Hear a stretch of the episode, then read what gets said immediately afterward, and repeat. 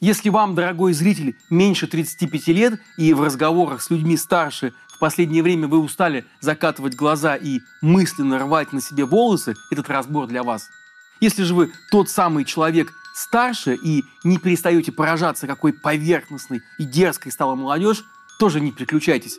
Обещаю, этот разбор будет одним из самых полезных и примирительных. Но предупреждаю, возможно, после него вам захочется взять телефон и позвонить своим близким. А пока скажите, я не один, у кого сложилось впечатление, что различия во взглядах у представителей разных поколений достигли своего пика. Кажется, что они категорически не могут прийти к согласию уже практически ни в чем. Да, проблема отцов и детей стара как мир, но не думаю, чтобы когда-нибудь прежде конфликт этот был настолько острым. Старшее поколение обвиняет молодежь в инфантилизме, недостатке ответственности и небрежном отношении к традициям. Молодые в ответ ругают старших за сексизм, расизм и гомофобию. В России предметами непримиримых столкновений разных поколений становятся война в Украине, доверие к Путину, вакцинация, отношение к сексуальным меньшинствам, ценность образования, планирование семьи и многое другое. Причем конфликт прослеживается не только на уровне межличностного общения. В политике он тоже есть. Лишь ленивый не отметил разницу возрастов российских и украинских политиков. Украинский истеблишмент самый молодой в Европе. Там средний возраст политиков чуть за 40. Президенту Владимиру Зеленскому, например, 45 лет. В России же власть сосредоточилась в руках стариков. Владимиру Путину сейчас 70, а средний возраст членов Совбеза 63 года. И казалось бы, какая разница, в каком возрасте все эти люди? Лишь бы работали хорошо. А возраст, цвет волос, пол – это вообще не так важно. Не правда ли? Но почему пожилые люди вдруг стали воплощением вселенского зла? Заслуженно ли слово «бумер» стало ругательным? Можно ли вообще обобщать огромную группу людей по такому признаку, как возраст? И можно ли еще наладить связь между поколениями, или этот поезд уже ушел? С вами Павел Коныгин, и это формат «Разборы». Смотрите нас в трансляции «Дождя», а также на нашем YouTube-канале «Продолжение следует». А также подписывайтесь на нас в Телеграме и заходите на наш сайт проследует.медиа.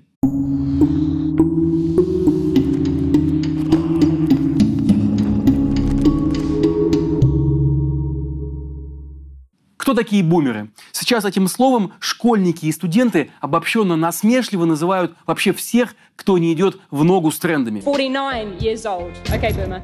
Но, строго говоря, согласно теории поколений, бэби-бумеры – это те, кто родился между 1946 и 1964 годами. То есть, если мы говорим про нашу страну, то это люди, чье детство и взросление прошли в Советском Союзе. Они были молодыми, страшное сталинское время было уже позади, жизнь в СССР, казалось бы, становилась с каждым днем все краше, а страна восстанавливалась от войны, строилось жилье, росли зарплаты. 70-е, на которые пришлась молодость среднестатистического бумера, вообще, можно сказать, золотые годы. Это было самое сытое время за весь советский период – по душевому ВВП СССР даже опережал некоторые европейские страны, например, Испанию и Грецию, где, как любили тогда говорить, все есть. Причиной тому были не какие-то особые экономические таланты Леонида Брежнева, тогдашнего руководителя Советского Союза, а тот банальный факт, что именно в эти годы цены на нефть были особенно высокими. Это позволило СССР не только продолжать вкладываться в тяжелую промышленность, вооружение, строительство и сельское хозяйство, но и закупать за рубежом товары народного потребления, в производстве которых Союз был, мягко говоря, не очень силен. Бытовую технику, одежду, посуду, игрушки и мебель покупали на нефтедоллары в ГДР, Польше, Чехословакии и Югославии, в этих странах соцлагеря. Эти стенки и серванты из 70-х все еще стоят в квартирах многих россиян, наших с вами родителей, напоминая о тех благословенных временах. И Советский Союз тогда преуспевал не только в экономическом плане. Его влияние и роль в мировой политике были весьма значительны. Это было уже не новое образование, как в начале 20 века, а сложившееся государство, победившее во Второй мировой войне и запустившее первого человека в космос и собирающее больше всего медалей на Олимпиадах.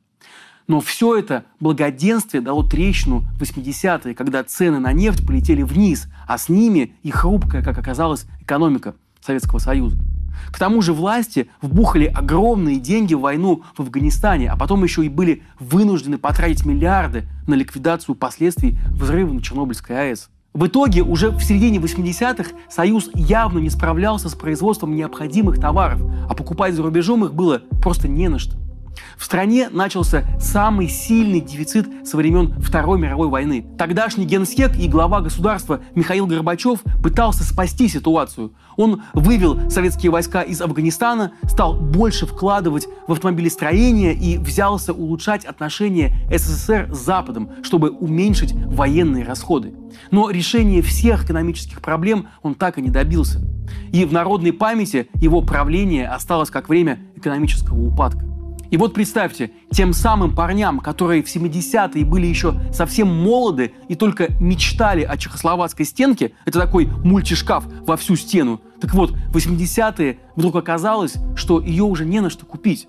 Какая уж там стенка, когда даже продукты стали продаваться по талонам. До 80-х жизнь бумеров была распланирована на десятилетия вперед – вот ты октябренок, потом пионер, потом комсомолец, поступаешь в институт, получаешь распределение на работу, женишься, заводишь первого ребенка, получаешь повышение, заводишь второго ребенка, а в назначенное время приходит твоя очередь и на квартиру, а потом и автомобиль, и дачный участок. Ты уважаемый начальник чего-то там и глава семьи. Хобби рыбалка, а тут вдруг бах, перестройка, распад союза, полная смена правил игры – и все это как раз тогда, когда ты должен был добраться до пика своего запланированного благополучия.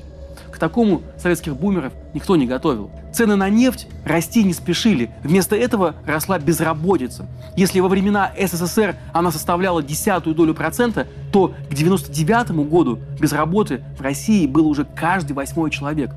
Вместо того, чтобы занимать хорошую должность на производстве, многие бумеры вдруг оказались вынуждены начинать все с нуля и в 40 лет идти продавать поддельные адидасы на вещевой рынок.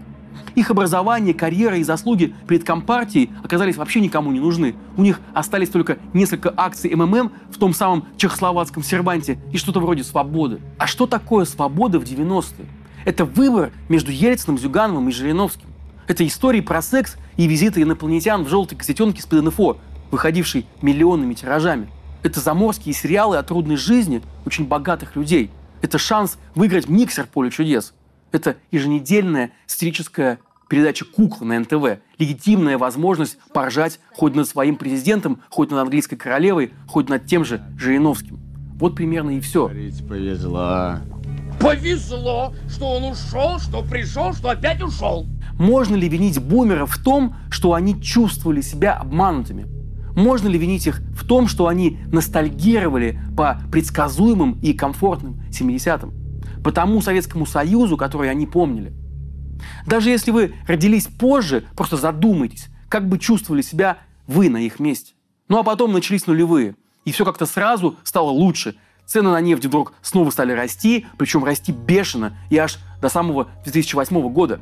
Этого более чем хватило на два президентских срока Владимира Путина, который в глазах многих россиян вдруг стал причиной и автором нового золотого века российской экономики. Владимир Путин ведь и сам бумер. Родился в 1952 году, а в 1975 окончил университет и был распределен на работу в КГБ, после чего его жизнь шла как по писанному. Повышение по службе, в начале 80-х свадьба, появление первой дочери, переезд в ранге майора в ГДР, уже там рождение второй дочери и покупка кассетного видеомагнитофона. А потом, как и у многих бумеров, вся эта прекрасная спланированная жизнь оказалась под ударом из-за пресловутой перестройки и примирения с Западом. В декабре 1989 года немцы снесли Берлинскую стену, и через несколько недель 36-летний Владимир Путин был вынужден вернуться в Советский Союз. Еще через год, после августовского путча 1991 года, он покинул ряды дискредитировавшего себя КГБ.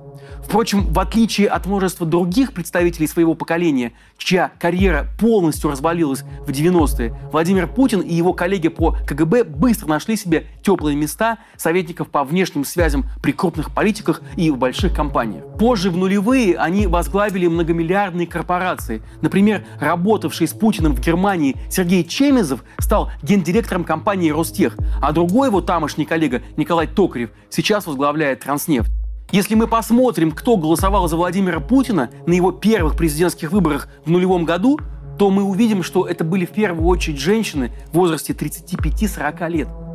Путин был чуть постарше их самих. Он был спортивен, опрятен и складно говорил, что очень выгодно отличало его от предшественника, отчаянно пьющего, разболевшегося и едва связывающего слова Бориса Ельцина. На мой взгляд, в нашей стране поворот к тоталитаризму на какой-то период времени возможен. Не скрою, и мне иногда так кажется, что если навести э, твердый порядок жесткой рукой, то всем нам станет жить лучше, комфортнее и безопаснее. Избирательницы Путина были, мягко говоря, не богаты. По результатам соцопросов тех лет половине из них было не просто наскрести деньги, чтобы даже купить себе одежду. Треть призналась, что едва сводят концы с концами. 47-летний и бодрый Владимир Путин стал для них олицетворением надежды на перемены к лучшему. С тех пор электорат Путина оставался верен своему кумиру и старел вместе с ним. Как тогда, так и сейчас это все еще в первую очередь женщины, только теперь им уже где-то около 60. Правда, вот разбогатеть у них так и не получилось. На еду хватает, и слава богу. Вы теперь убедились, кто главный миротворец всего мира. Наш Владимир Владимирович. К слову, что отличает российских бумеров от зарубежных? Они не ждут многого от жизни. Например, их американские ровесники, не проходившие через встряску российских 90-х, не теряют аппетита к жизни. После того, как встают на ноги их дети, они стремятся пожить для себя. Отправляются путешествовать по миру, балуют себя дорогостоящими хобби и активно вкладываются в здоровье. Российские же бумеры, по статистике, практически не покидают родных мест, экономят на себе и тратят все, что могут, на детей и внуков. После всех пережитых потрясений их пугают перемены. Они неуверенно чувствуют себя наедине с новыми технологиями. По большому счету, все, чего они хотят, это спокойствие, уважение и благодарных внуков неподалеку. И потому Владимир Путин их вполне устраивает. Он говорит с ними на одном языке. Он обещает им проиндексировать пенсию, защитить от быстро меняющегося мира и внешних врагов с их нетрадиционными ценностями. Он, по сути, обещает им вернуть те самые 70-е, когда все вокруг было понятным и неизменным, а большего им и не надо. Я так думаю, что все, что делает Владимир Владимирович, это, это только на улучшение жизни страны и всех наших граждан. Свобода – одно из главных разочарований поколения бумеров. Они ее не хотят. Когда-то давно им уже выдали свободу, и им совершенно не понравилось, с чем это все обернулось. Однако есть одна проблема с реализацией чудесного плана бумеров по возвращению в советские 70-е. Все это совершенно не нужно новому поколению – Молодые россияне, не заставшие в сознательном возрасте разочарования 90-х, не ценят безмятежную прелесть застоя. Они с детства, если не с рождения, живут в эпоху быстрого интернета и прилагающегося к нему многообразия мира. И они не готовы променять весь мир на уют мягкого кухонного уголка. Гораздо важнее для них свобода. Свобода одеваться как хочется, смотреть и читать, что хочется, ездить куда хочется, любить кого хочется, получать информацию там, где хочется. Свобода верить или не верить президенту, свобода иметь или не иметь детей и общаться или не общаться со старшими родственниками, когда те пытаются указывать им, как жить. А еще они не хотят войны. В этом, к слову, огромное различие в мировоззрении бумеров и самого молодого поколения, тех, кому сейчас от 18 до 24, так называемых зумеров. Среди ценностных ориентиров зумеров нет культа победы. Будь то победа в войне, олимпиаде или бизнесе. Им не нужно быть первыми. Вместо этого им важно быть самими собой. Только так они могут быть счастливы. И для этого им необходима та самая свобода. Это просто совершенно разный культурный код. Давайте вспомним, на каком кино росли бумеры. Они сражались за родину, а зори здесь тихие, 17 мгновений весны, Позже на голливудских боевиках 80-х с Сильвестром Сталлоне, Арнольдом Шварценеггером и Жан-Клодом Ван Дамом. Все это про победу над неким врагом. А один из самых популярных фильмов у зумеров за последние пару лет – это «Человек-паук. Нет пути домой». В нем главный герой старается не убить злодеев, желающих смерти и разрушений, а вылечить их, вернуть им доброту и эмпатию. Вот что собирает сейчас полные кинозалы у нового поколения. К слову, не только в России противостояние поколений достигло крайней точки. В США во время правления Дональда Трампа власти тоже взяли курс на возвращение к прошлому. Помните его предвыборный девиз «Вернем величие Америки»?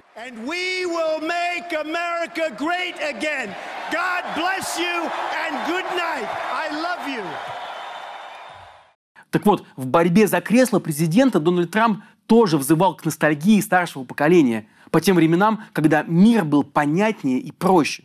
Он играл на страхах, в первую очередь, пожилых американцев, на страхе перед иммигрантами, перед людьми с другим цветом кожи, с другой сексуальной ориентацией. Он повторял знакомую и нашим бабушкам мантру про то, что защищает традиционные семейные ценности. Но при этом, утягивая своих избирателей назад в прошлое, он также отдалял их от нового поколения, от их детей и внуков, которые были не готовы отказаться от современных принципов вроде толерантности и поддержки тех, кто слабее тебя. В результате сейчас пожилые консерваторы в Америке не могут никак понять, почему же дети и внуки больше не приезжают к ним на Рождество. Неужели дело в их политических взглядах и отношении к афроамериканцам и геям? Российский президент сделал ту же ошибку. Он выбрал путь запугивания, путь разъединения россиян. Он словно говорит, везде враги хотят развалить Россию, и единственный, кто может всех спасти, это я. Общество окончательно раскололось на тех, кто верит Путину и его ручному телевидению. Это, как правило, старшее поколение. И на тех, кто не верит. Среди неверующих больше молодежи. На фоне войны в Украине до крайности накалились и семейные баталии граждан России. Как найти общий язык с родственниками, которые поддерживают войну в Украине? Это был чуть ли не главный вопрос, обсуждаемый в соцсетях среди тех, кто осудил действия России в этой стране. Как разговаривать с теми, кто за, как не разрушить окончательно связи с близкими людьми. Но те, кто за, кажется, эту дискуссию вообще не поддерживают. Телевидение уже дало ответы на эти вопросы. Вы, старшее поколение, правы, а они нет, говорит телевизор. Вы опытные и мудрые, а они молодые и глупые. Придет время, они сами все поймут и прибегут обратно. Вообще бумерам очень важно уважение младшего поколения.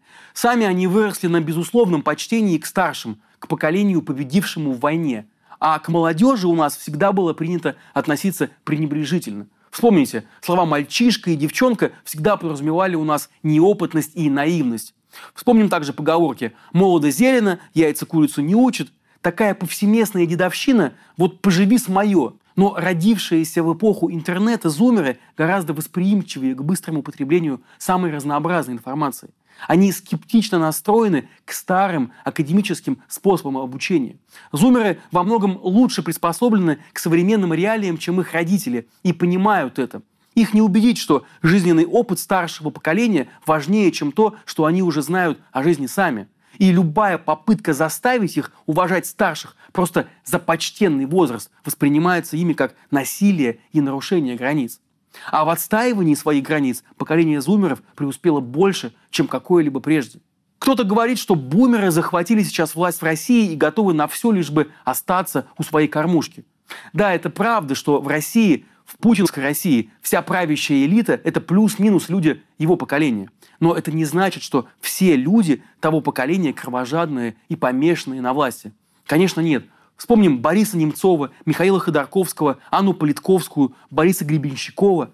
Все эти люди тоже из поколения бумеров. Возьмем, опять же, Аллу Пугачеву, Бориса Акунина, Шевчука и других представителей творческой интеллигенции, которые открыто выступили против войны в Украине. Возьмем, наконец, 61-летнего кочегара Владимира Румянцева из Вологды, которого приговорили к трем годам лишения свободы только за то, что он транслировал оппозиционные радиопрограммы с помощью самодельного маломощного передатчика. Ну или возьмем снова 61-летнего муниципального депутата Алексея Горинова из Москвы, который получил 7 лет колонии только за то, что назвал войну в Украине войной. Возьмем 77-летнюю художницу Елену Осипову, которая выходит в Петербурге на одиночные пикеты.